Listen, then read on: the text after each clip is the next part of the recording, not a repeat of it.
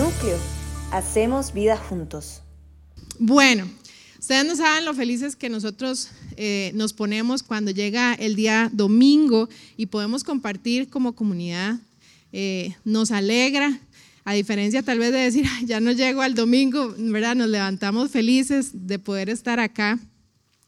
Y hay semanas, ¿verdad? Donde, donde uno dice, wow, Dios, de verdad, podemos sentir de manera palpable a Dios. Yo no sé si a usted le pasa, hay semanas que uno dice, Señor, wow, te pasaste de bueno esta semana conmigo.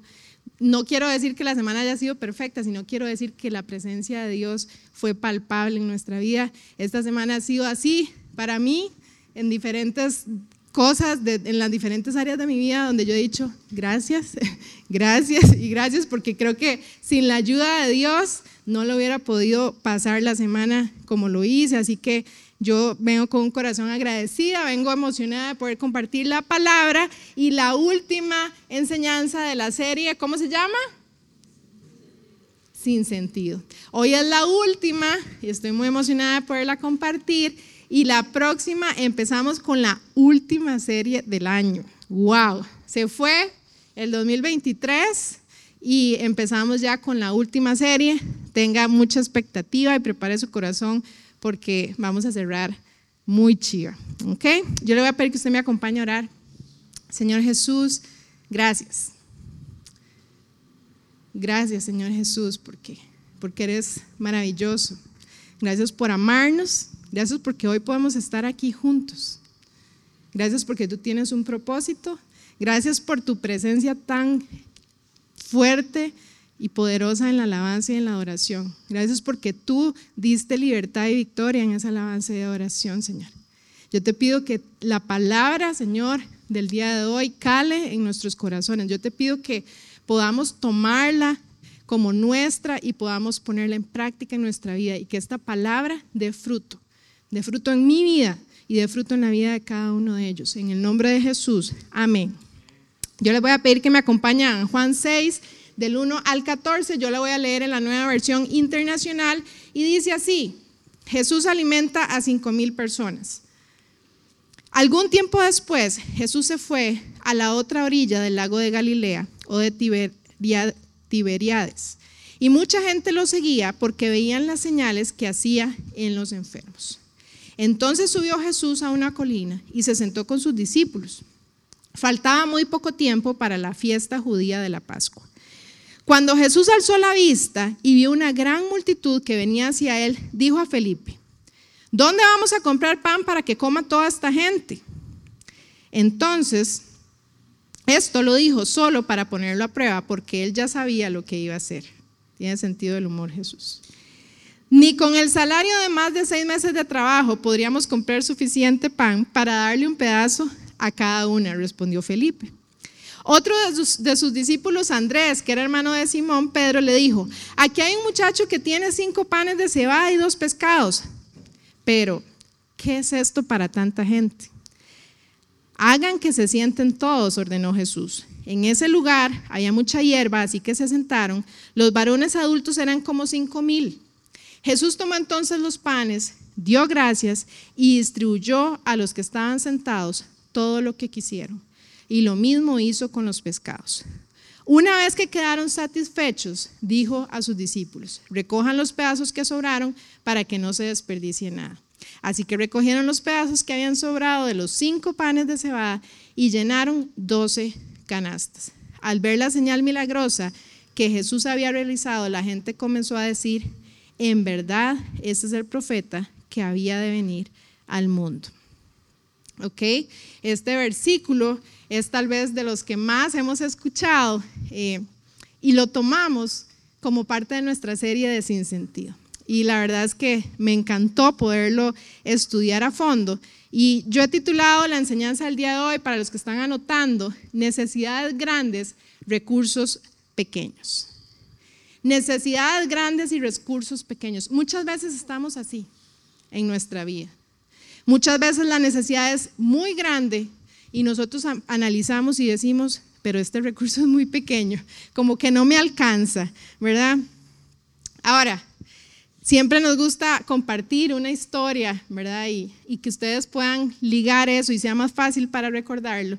Cuando yo realizaba la enseñanza, me acordé, yo no sé si a usted le pasa, pero siempre cuando nosotros éramos niños, usualmente había una abuelita, una tía, que era la famosa que hacía la olla de carne más rica, ¿verdad? La que hacía la sopa más rica, ¿sí o no? Algunos tuvieron tías, abuelitas, alguien de, de esas que todo el mundo decía, hay que ir ahí a comer olla de carne, sopa, ¿verdad? Bueno, lo increíble de estas señoras, usualmente la tía de alguien, la abuelita de alguien, era que la gente llegaba a su casa, pero no estaban invitados. ¿Verdad?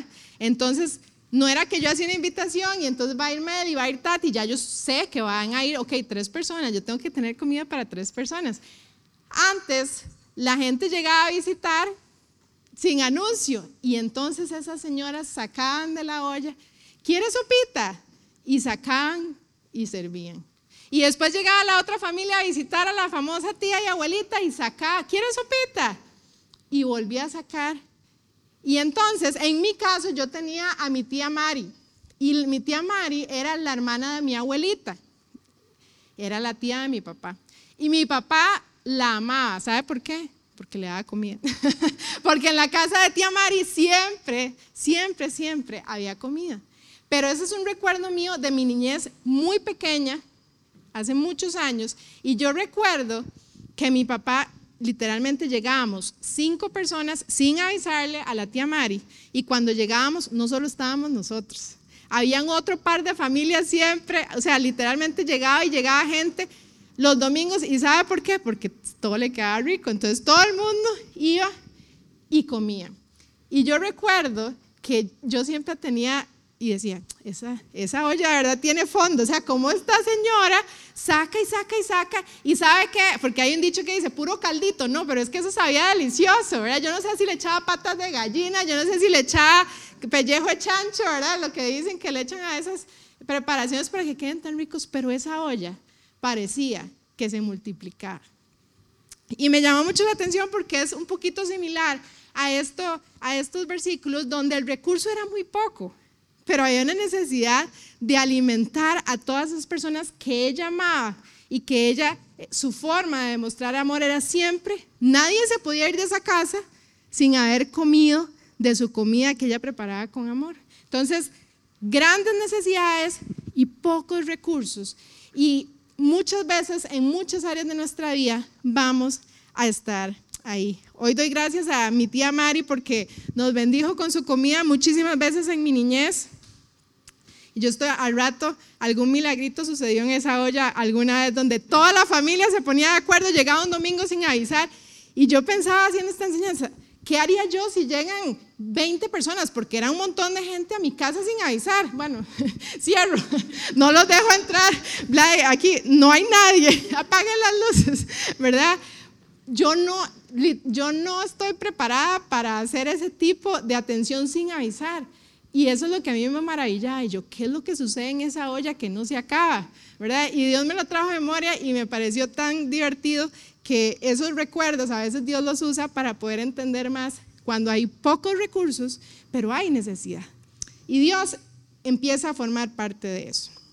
Ahora, para entrar ya en la explicación de los versículos que acabamos de leer, es importante que este milagro de la multiplicación de los panes y peces, el primer milagro de este tipo, es el único, el que estamos leyendo, que está, aparte de la resurrección de Jesús, en los cuatro evangelios. ¿okay? Es el único que eh, lo narraron de la misma manera en los cuatro evangelios. Y dicen los historiadores y teólogos que tuvo un impacto tan grande en las multitudes que por eso está en los cuatro evangelios. Fue sumamente impactante en la vida de las personas que era una multitud que se preparaban para ir a la Pascua y estaban en ese caminar, en esa preparación, e impactó la vida y muchas personas realmente se llegaron a convencer que Jesús era el Salvador. Entonces es muy importante, este primer milagro, que no tiene mucho sentido, es muy, muy importante. Jesús, Jesús es intencional. Jesús me encanta como su forma de proceder porque Jesús no dice así, ¿verdad? A todos sus discípulos, eh, ¿cómo vamos a hacer? Él se vuelve y le dice, Felipe. Y yo me imagino que Felipe ajá, ¿verdad? Y él le preguntó a Felipe, no, fue, no es casualidad, porque Felipe era del área donde ellos estaban. Él había nacido ahí. Él le está dando la oportunidad a Felipe de que vaya más allá de su conocimiento, porque Felipe dice, mm, aquí es un desierto, aquí, no hay fresh market cerca, no, no vamos a poder ir a comprar pan. Eh, no, eh, no nos va a alcanzar, ¿verdad? Porque él conocía el lugar, la geografía donde estaban, conocía el pueblo. Entonces, por eso él se lo pregunta a Felipe. Y estos versículos nos van a enseñar que tenemos la suficiencia en Jesús. De todas nuestras necesidades, con nuestros pocos recursos, vamos a tener suficiente en Jesús. Y era la enseñanza que Jesús le estaba dando a Felipe en ese momento y a todos sus discípulos. Ahora, Dios no tienta, por supuesto, pero Dios pone a prueba. Dios nos pone a prueba con el objetivo de que usted y yo crezcamos y nos desarrollemos. Y más allá, que podamos ser parte del milagro que Él va a hacer. Y eso a mí, me, eh, poder entender esto, cuando, conforme lo vayamos desglosando, me, me dio como una, eh, wow, qué bendición, qué privilegio, porque usualmente a quién le gusta la prueba, ¿verdad? O sea, cuando usted le dicen, Jesús te va a probar, Dios te va a probar, y no es como, mm, prefiero no, porque uno usualmente pues va a tener dificultad, va a ser un tiempo difícil, incómodo, tal vez me va a sacar de mi zona de confort, pero Dios lo hace para que nosotros crezcamos, para que nosotros podamos revisar realmente cómo está nuestra fe, cómo estamos. Él lo hace con una intencionalidad. Y en ese momento él se lo pregunta a Felipe, porque él quiere que Felipe crezca. Entonces ahorita vamos a hablar un poquitito más de Felipe. Escucha esta frase. Dios siempre sabe lo que tiene que hacer. A él no se le escapa nada, téngalo por seguro.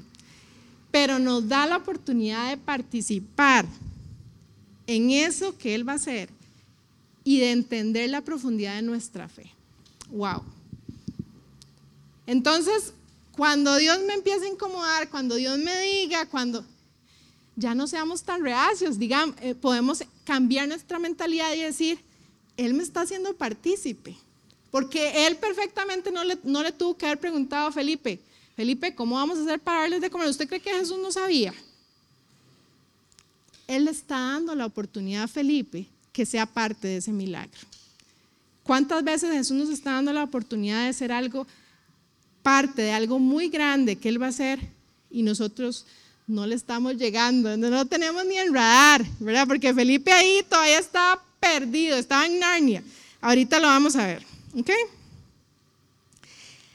Vean qué interesante esto.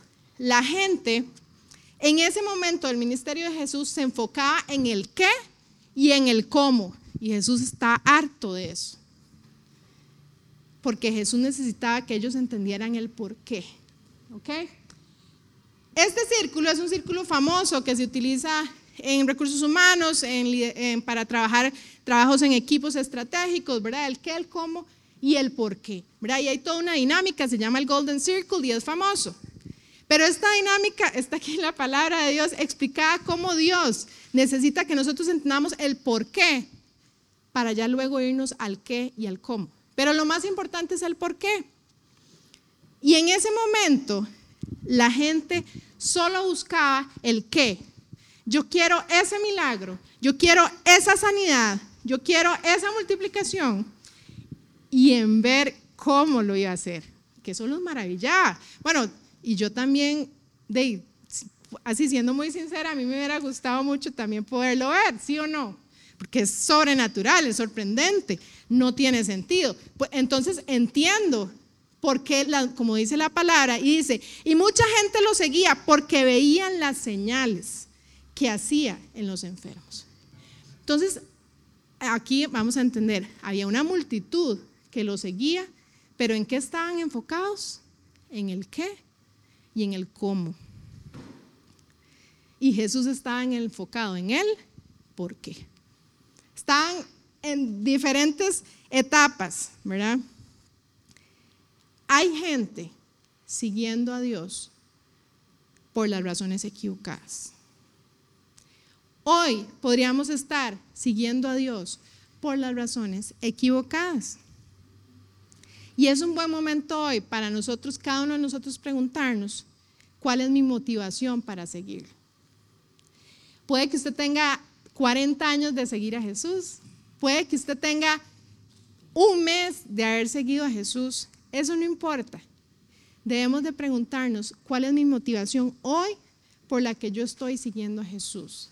Porque, escuche, las multitudes no es sinónimo de que estaba todo bien.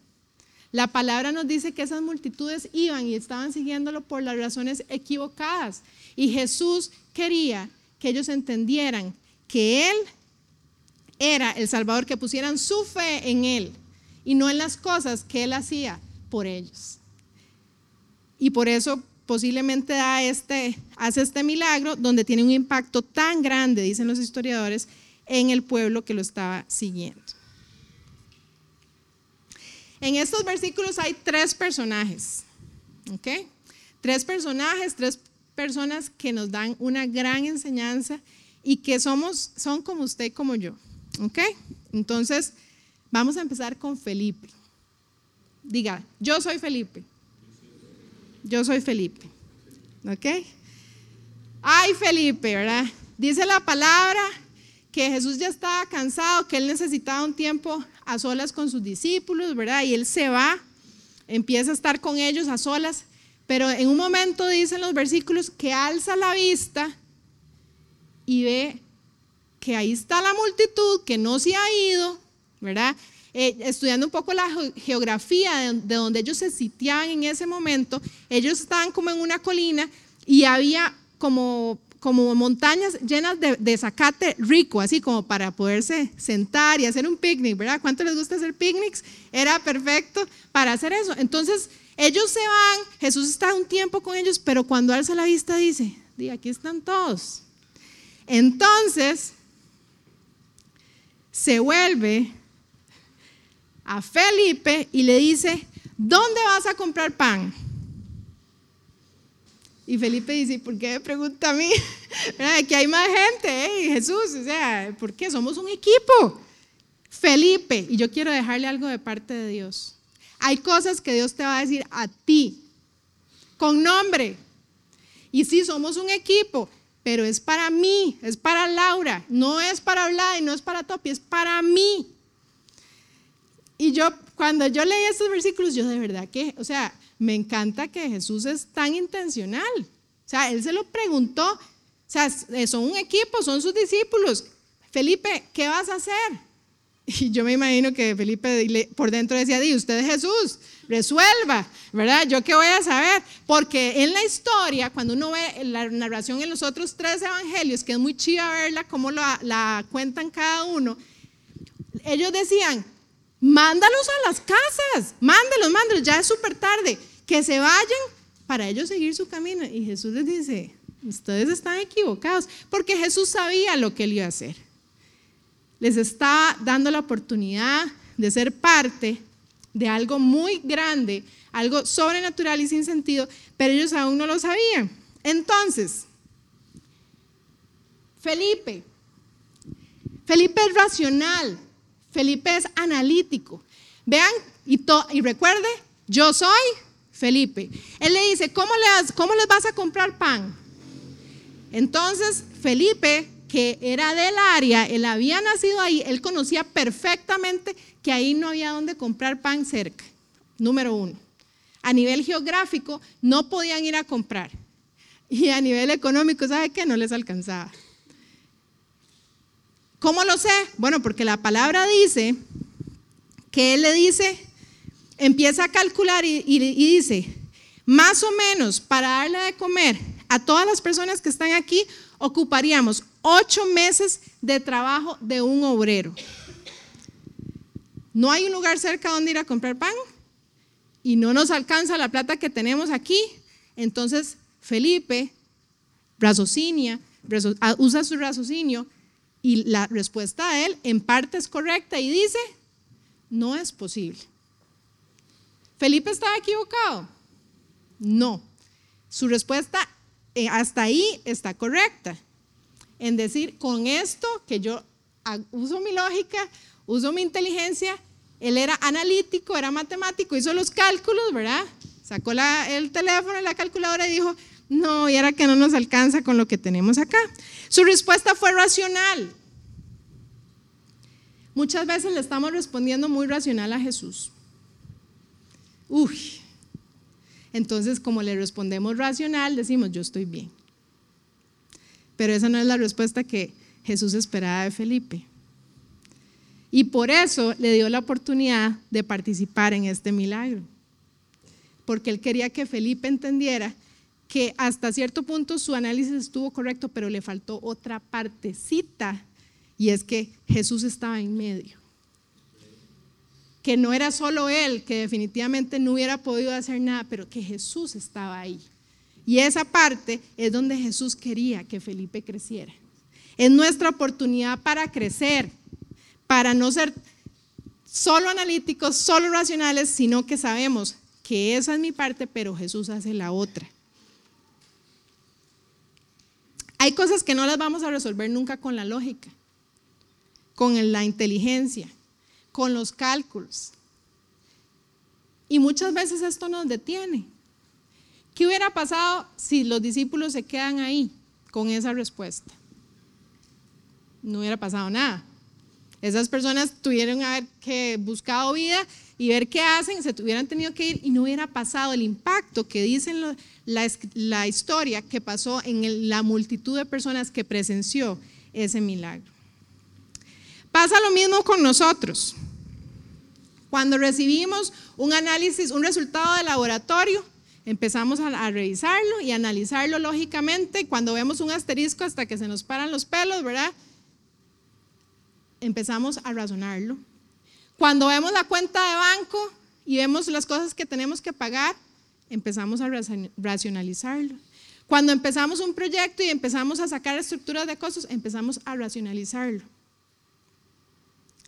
Pero nos quedamos ahí. Y Felipe, aunque respondió la primera parte correctamente, le faltó la segunda en la ecuación, que era Jesús. Así que todos somos Felipe y de Felipe podemos entender que si Jesús lo escogió, es porque él sabía que lo iba a empezar a analizar bien. Pero no nos quedemos en analizar bien las cosas, empecemos a creer que Jesús hace la parte sobrenatural. ¿Ok? Luego viene Andrés, ¿verdad? En los versículos. Aquí me voy a. ¿Dónde dice? Andrés él se vuelve inmediatamente le dice, Felipe, ¿dónde vamos a comprar el pan? Felipe le responde y de repente aparece Andrés con una, con una, dando una solución. Entonces Andrés, Andrés es proactivo, ¿ok? Pero duda. Vea qué interesante, si usted lee los versículos, cómo se aplica a, a nosotros. A Felipe, Felipe no tenía escapatoria, a Felipe le dijeron, Felipe, y chao, O sea, él tenía que responder, pero Andrés no. Andrés dijo, hijo, vea cómo le está yendo a Felipe, yo voy a ir a ver qué hago, ¿verdad? Entonces él fue por activo, yo me imagino cuando yo leo los versículos que él se fue por toda la ladera donde están las multitudes, empezó a ver, ¿qué puedo utilizar? Seguro iba cogiendo, viendo a ver quién tenía comida, pero ¿sabe qué pasó? Andrés se fue, se buscó por todo lado y solo encontró un niño que tenía cinco panes y dos peces. Y le dijo, venga, ¿verdad? No le dio opción y se lo trajo. Y entonces dice la palabra que llega Andrés y dice, aquí hay un muchacho, bueno, dice muchacho, pero la palabra ya en los estudios, en los comentarios bíblicos dicen que era un niño, que tiene cinco panes de cebada y dos pescaditos. No eran marlins así, ¿verdad? Dos pescaditos. Pero inmediatamente que él da esa afirmación, tengo la solución, yo me imagino que Jesús dijo, sí, sí, sí, vas bien, Andrés. Y dice, pero, ¿qué es esto para tantos? Wow. Wow. Yo, dije, yo pienso que Jesús dijo, pensé que sí lo íbamos a lograr y no. Va, seguimos, hijos míos. ¡Qué impresionante! O sea, Andrés logró la respuesta, dijo esto, o sea, entienda que era ilógico que él de verdad agarrara al muchacho y se fuera y dijera, hey, aquí tenemos cinco panes y de por sí ya eso era ilógico, porque era evidente que no iban a alcanzar. Él iba bien, pero inmediatamente la duda entra a su mente y él mismo dice, pero ¿qué es esto para alimentar a esta cantidad de gente? Y otra vez, entonces se queda en el examen y Jesús dice, no, ¿verdad? Tenías que creer que con eso sí podíamos hacerlo. Entonces, Andrés, todos somos Andrés. Muchos de nosotros nos encanta buscar soluciones.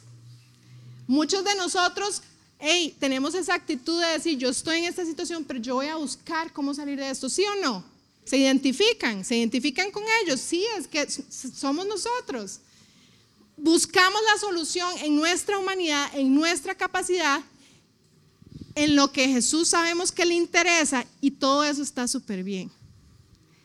Pero sabe que llega el momento donde dejamos que los pensamientos nos inunden con duda y decir, es que esto no va a funcionar porque esto no es suficiente para lo que se necesita. Y hasta ahí llegamos. Estamos hablando que ellos tenían que alimentar más o menos entre 10 mil a 20 mil personas en ese día. Bueno, yo nunca he alimentado ni a 10 mil ni a 20 mil personas. Ustedes se imaginan la cantidad de comida. Nosotros cuando hacemos las comidas aquí hemos llegado como a servir como caterings como de 100. Y es ese montón de ollas. Imagínense la cantidad de comida para 10 mil o 20 mil personas. Entonces, también es lógico que la duda entre a la mente de Andrés y diga, pero esto no es suficiente. Pero una vez más, Jesús da la oportunidad para que Andrés busque una solución, para que venga, traiga la solución, pero él mismo se, se puso la, se hizo la zancadilla y ni siquiera esperó a que Jesús le dijera algo, sino que él dice, esto no nos sirve, esto no alcanza. Y yo creo que nosotros podemos estar muchas veces así, tenemos una situación y decimos, no, yo voy a creer en esto. Y empezamos a orar, empezamos a actuar, empezamos a declarar sobre nuestra vida que va a mejorar, que vamos a tener una respuesta. Pero en determinado momento dejamos que la duda, la duda entre en nuestra mente. Y empezamos a dudar si lo vamos a lograr, si vamos a salir de esta. Póngale el área que sea, un área de salud, un área de finanzas, un área eh, de relaciones, dejamos, en determinado momento dejamos que la duda entre en nuestra mente. Y Jesús les está enseñando con esto que usted dice, que tiene que ver eso con provisión? Es que Jesús estaba tratando con sus discípulos. Y por supuesto el resultado iba a impactar a una multitud, pero él estaba trabajando, él necesitaba que sus discípulos crecieran en entender que mientras estaban con él, él iba a hacer lo sobrenatural y después que ellos iban a seguir teniendo la parte sobrenatural de lo que ellos no podían hacer.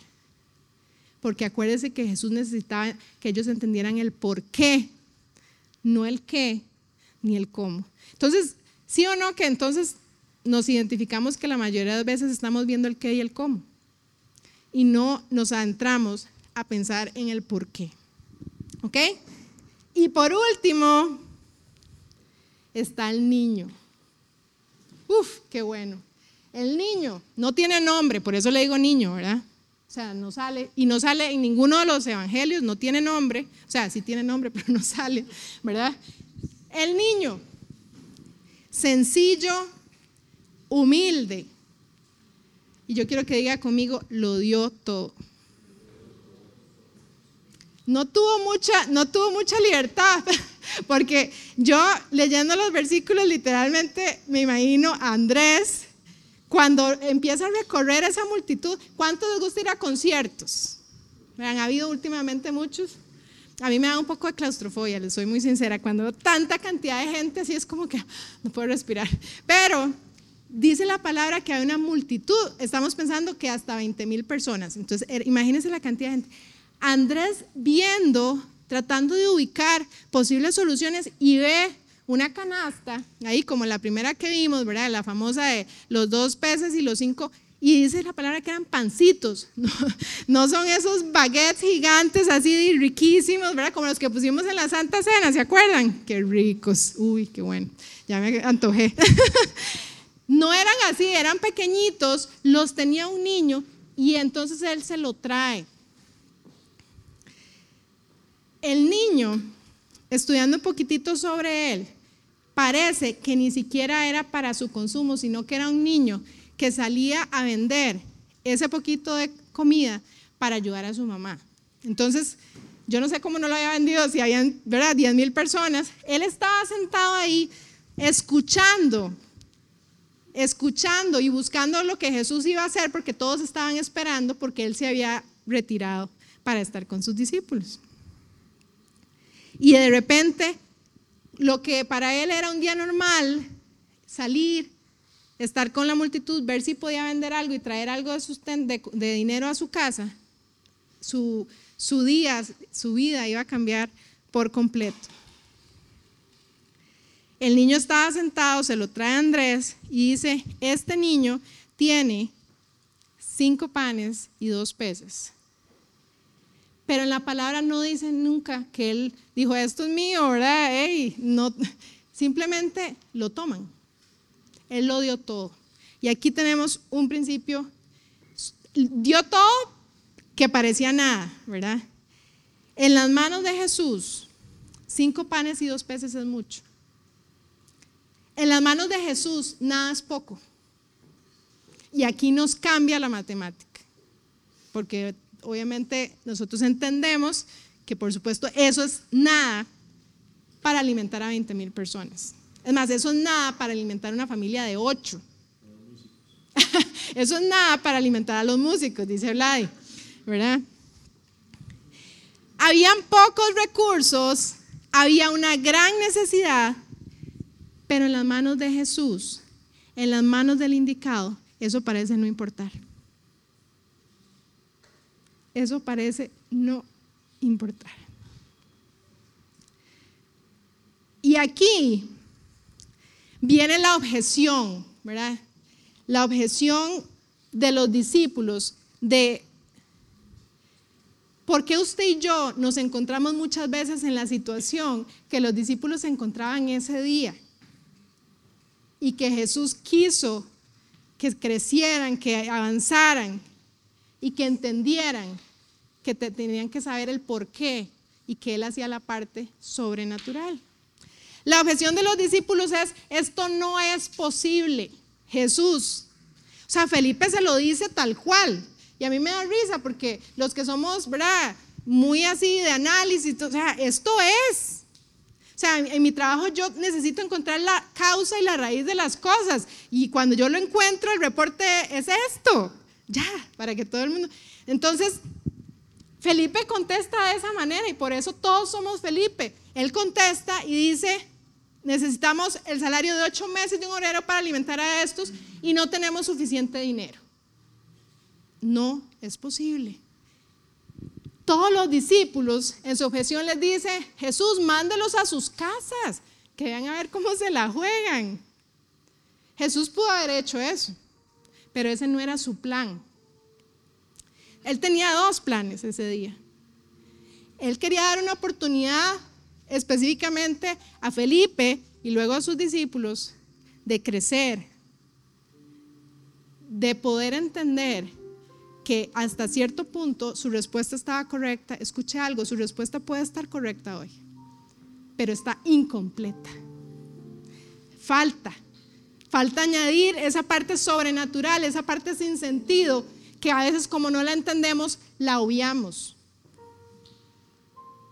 Y el segundo plan era que la multitud pudiera entender el por qué y que dejara de, de querer ver el qué y de querer ver el cómo.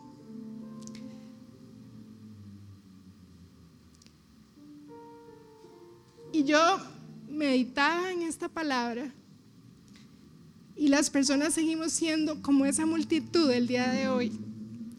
A veces en las iglesias, cuando hay demostraciones sobrenaturales, la gente se maravilla porque sabe que de nuestra parte humana nos gusta ver el qué y el cómo, porque es muy visible, porque nos sorprende.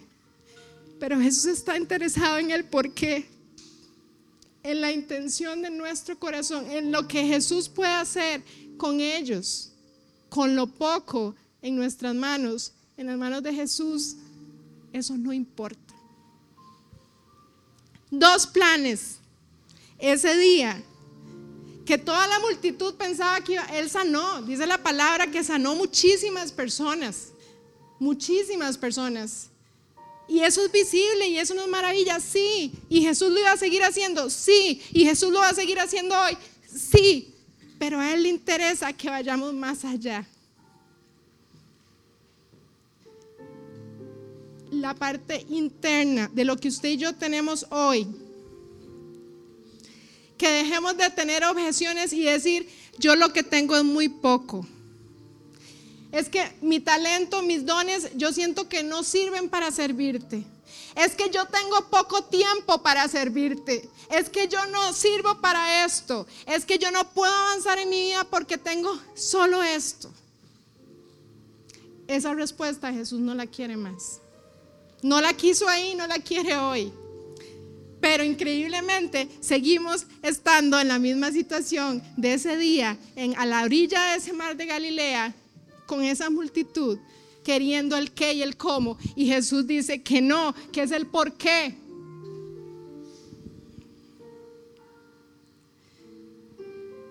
Vea qué chiva esto. Estos versículos nos dan herramientas, nos dan tips para poder creer que Él va a hacer donde usted cree que no hay posibilidad de que Él haga.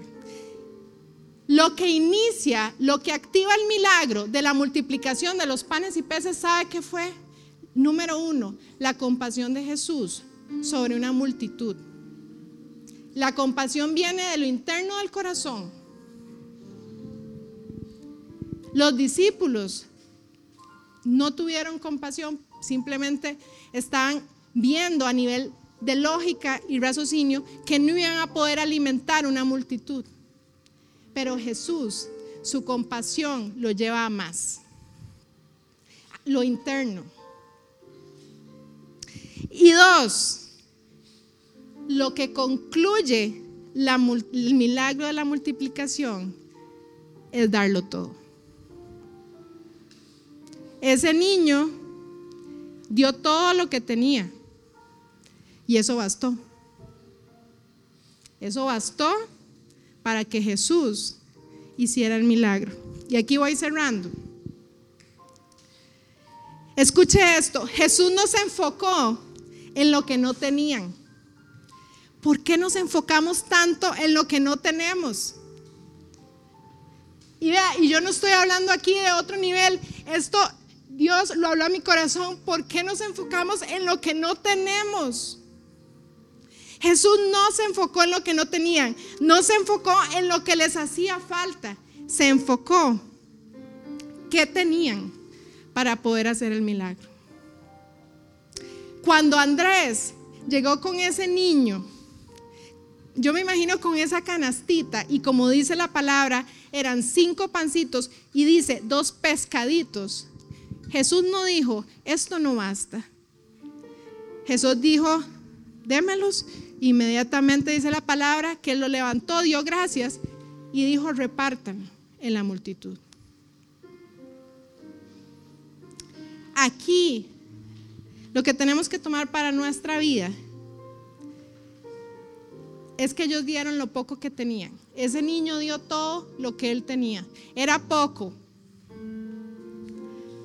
Pero en las manos de Jesús, ese poco tuyo, ese poco mío, es multiplicado. Y sabe que muchos propósitos de Dios se han truncado porque usted y yo hemos considerado que tenemos poco para ese sueño. Y yo no sé a quién le estoy hablando este particular mensaje, pero Dios me lo puso fuerte en mi corazón. Hay sueños y propósitos de Dios que están truncados porque usted y yo consideramos que tenemos poco. Ey, entrégale ese poco a Dios y déjelo en las manos de Él. Y después verás el resultado.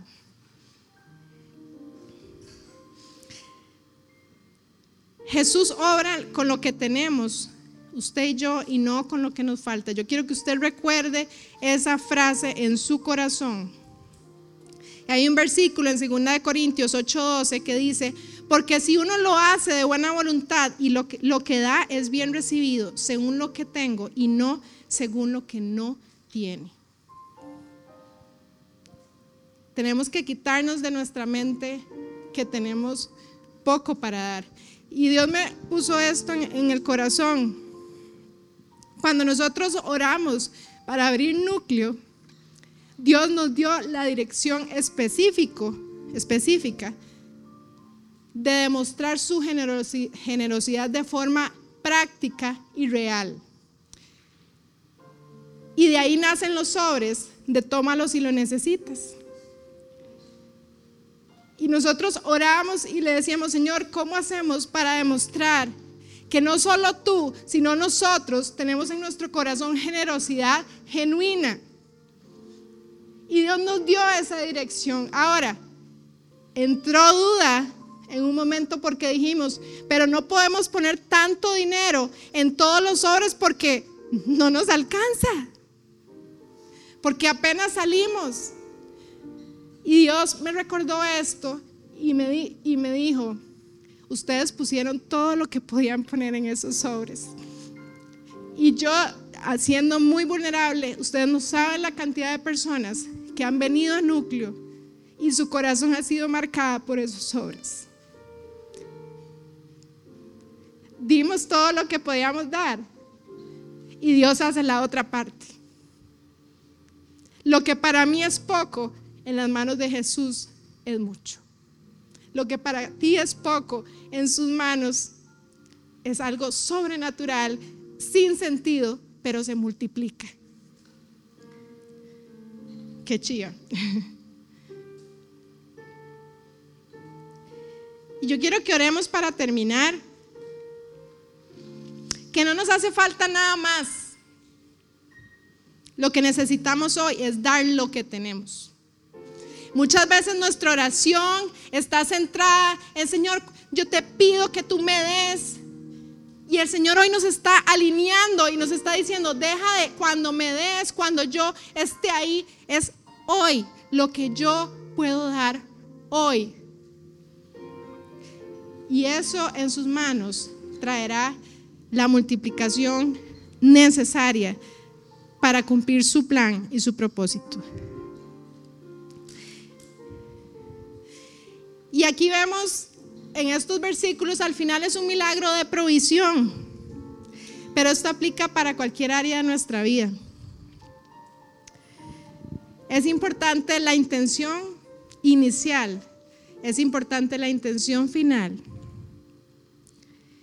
Y debemos dejar que Dios actúe en lo sobrenatural para nuestra vida, para nuestra comunidad para las personas que están allá afuera. Y como les digo, a veces hay semanas que Dios se hace tan palpable y yo solo le digo gracias porque si no, no lo hubiera logrado. Y esta semana fue particularmente cansada para mí, eh, intelectualmente, de fuerzas, de energía. Y yo estaba, de todo lo que estaba haciendo, meditaba y meditaba en la palabra y en la enseñanza. Y cuando ayer fuimos a San José, y yo, uno ve lo que lleva, y yo podía pensar, es poco. Pero cuando la primera niña abrazó su cobija y ver su sonrisa en las manos de Jesús, eso no es poco. Y su vida en ese momento fue impactada. No dejemos de dar porque pensemos que es poco. A Jesús ni a las personas. Jesús nos está hablando claro el día de hoy. Jesús quiere probarnos, quiere hacernos crecer. Así como a Felipe, por su nombre, le dijo, Felipe, ¿cómo vamos a comprar el pan? Jesús te puede estar diciendo hoy algo muy claro. Y te puede tener una pregunta que tú tienes en tu mente. Y tú la sabes.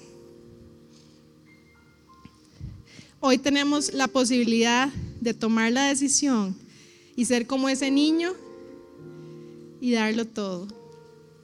Ese niño no sabía lo que iba a pasar después. Wow. Ese niño que se hizo famoso en los cuatro evangelios fue el precursor del milagro de la multiplicación para más de 20 mil personas. Wow. Señor Jesús, gracias. Gracias, Señor Jesús, porque tú hablas a nuestros corazones, porque tú hablas a nuestro corazón. Gracias porque lo que no entendemos, hoy podemos comprender que es lo que tú vas a hacer en nuestra vida, en nuestra comunidad. Yo te pido que hoy podamos tomar decisiones con convicción de darte lo que tenemos, Señor Jesús. Yo te pido que quites pensamientos y dudas, así como a Andrés, de que esto es poco, de que lo que yo tengo es poco, Señor Jesús. Porque una vez más tú nos enseñas que en tus manos eso no importa. Lo que a ti te importa es que te podamos dar lo que tenemos y la intención de nuestro corazón. Así como ese niño que no sabemos el nombre, pero nos enseña tanto en esta historia, Señor Jesús. Espíritu Santo, yo hoy te quiero pedir, si hay situaciones, Señor Jesús, donde hemos avanzado y hemos buscado una solución, pero llega un momento y la duda ha entrado en nuestros pensamientos, yo te pido que tú quites esa duda. Yo te pido que tú traigas convicción de que tú estás haciendo que tú estás haciendo. Que hicimos lo correcto, pero nos falta avanzar a la última etapa. Necesitamos crecer en lo más importante. En esa parte que ninguno de nosotros puede hacer. Solo podemos ser partícipes de milagro, agradeciendo, testificando y sirviéndote. En el nombre de Jesús. Amén.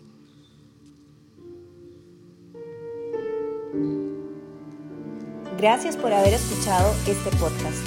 Si te gustó, compartilo con alguien más y recuerda que si quieres saber más de nosotros, nos podés encontrar en todas las redes sociales como Núcleo CR.